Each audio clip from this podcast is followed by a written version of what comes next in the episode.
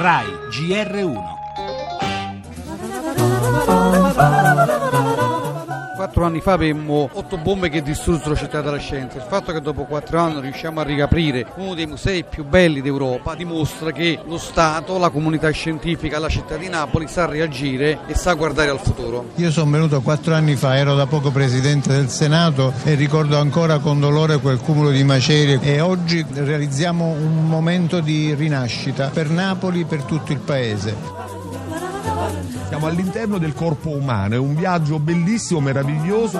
Sto registrando le pulsazioni del mio cuore attraverso queste palline con questo tamburo e questa è solo una delle decine di installazioni interattive.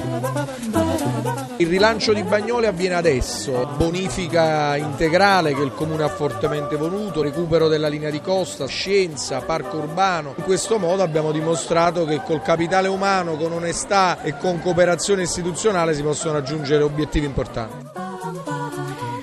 Sulle ceneri, nel senso più letterale dell'espressione del Museo della Città della Scienza, rinascono la speranza e la sperimentazione, l'innovazione e il futuro, nella forma di un museo interattivo che non ha pari in Europa.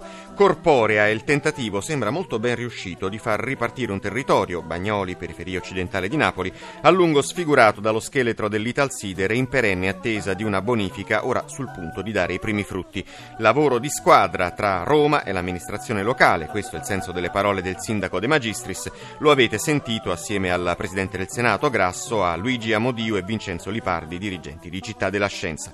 Moltissimi visitatori attesi il giusto riconoscimento quando una città, e per estensione un intero paese, riescono a mettere in vetrina il meglio di sé.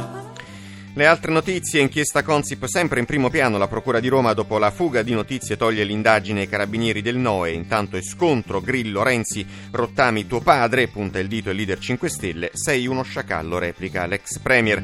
Parleremo anche di fisco, record di adesioni alla rottamazione delle cartelle esattoriali, Equitalia prolunga gli orari degli sportelli, esteri, Trump evoca il Watergate e accusa Obama, mi ha fatto spiare, tutto falso, replica l'ex Presidente. Torneremo anche sulla terribile carestia che ha colpito la Somalia. Poi cronaca, attesi oggi in Sicilia oltre 1200 migranti. Per lo sport, il campionato, il Napoli si prende l'Olimpico e la Roma saluta i sogni scudetto e lo sci.